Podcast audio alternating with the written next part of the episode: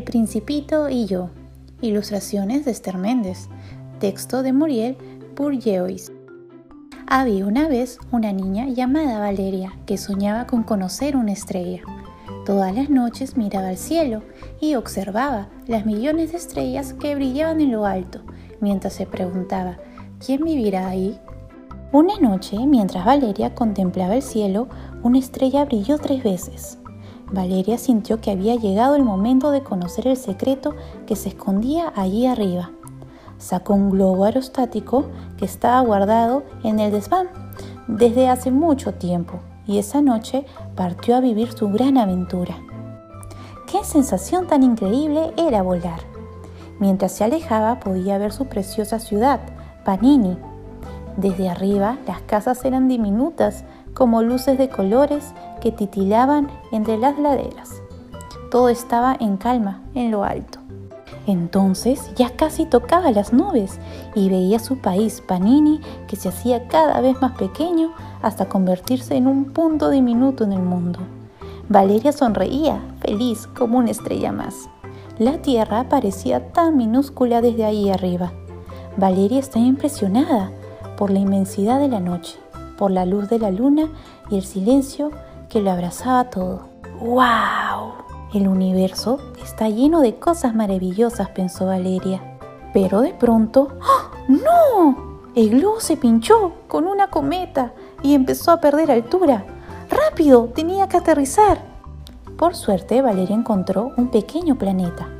El planeta donde aterrizó era un asteroide, tan pequeño en él se podía ver miles de atardeceres. Había tres volcanes, hierbas extrañas, un encantador cordero y una rosa. En él vivía una persona muy especial. Allí se encontró con un pequeño príncipe de su misma estatura y de cabellos dorados, el principito. Estaba muy contento de tener una invitada. Valeria le contó todo lo que le había sucedido con su globo. Oh, no te preocupes, Hace mucho tiempo le pasó algo parecido a un amigo mío, que era aviador en el desierto, y después pudo arreglarlo. Le tranquilizó el pequeño príncipe. El principito le contó que su amigo el aviador era un gran artista, que sabía dibujar hasta boas que comían elefantes, y que había sido él quien había creado el precioso cordero que vivía en el planeta. ¿Te gusta mi casa, Valeria? Le preguntó el principito. Cada mañana cuido de mi planeta. Revuelvo los volcanes y junto con el cordero cortamos los baobabs para que no invadan todo. Valeria se acordó de su planeta Tierra y de lo bien que le vendría que lo mimaran cada día. El principito le presentó después a su rosa, que era muy coqueta. Nada más verlo se arregló sus pétalos y empezó a toser y dijo, por favor, ¿Me puedes cubrir con el cristal para refugiarme del viento frío? La niña se dio cuenta de que esa rosa era muy especial para el principito, porque al mirarla le brillaban los ojos. ¿Sabes que una vez viajé a tu planeta Tierra? Me sentía solo y fui en busca de un amigo. Ahí conocí a un zorro. Tenía una mirada tan bonita como la tuya, contó el principito a Valeria. Él me enseñó a domesticarlo. ¡Qué palabra más extraña! ¿Qué significa domesticar? preguntó la niña. Es algo que está muy olvidado. Se trata de crear lazos y de ser verdaderos amigos. El zorro me dijo, tú serás para mí único en el mundo y yo seré para ti único en el mundo.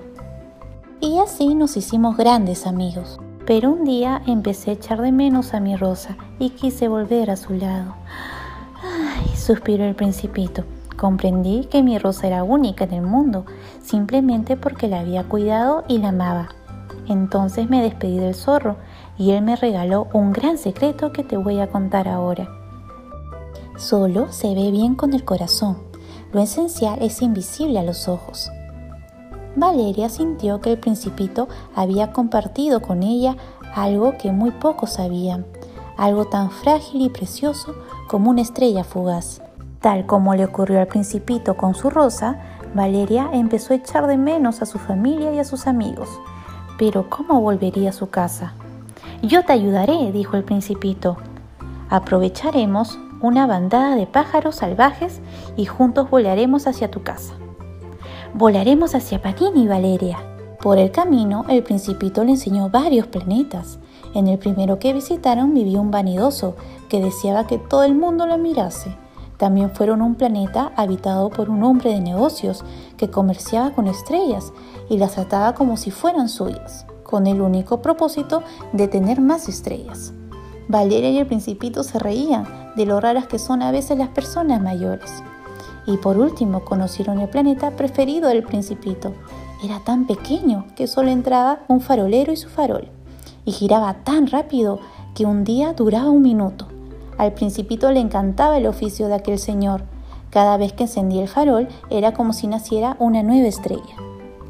Y así fue como finalmente volvieron a casa dejando atrás la Vía Láctea y acariciando con los pies el amanecer.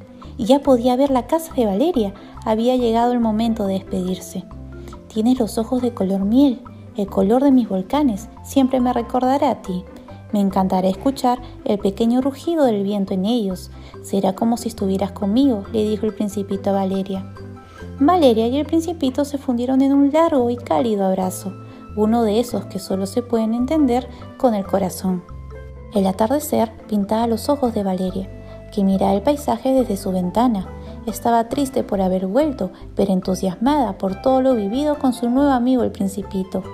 ¿Quién podría haber imaginado que el universo escondía tantas cosas maravillosas? El zorro tenía razón, lo esencial es invisible a los ojos. Me pregunto si las estrellas están encendidas, a fin de que cada uno pueda encontrar la suya algún día. Colorín colorado, este cuento ha terminado. Espero que les haya gustado el cuento. No se olviden de suscribirse a mi canal en Spotify y en Apple Podcast.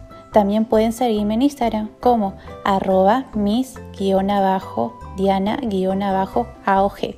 Nos vemos para una siguiente historia. Adiós.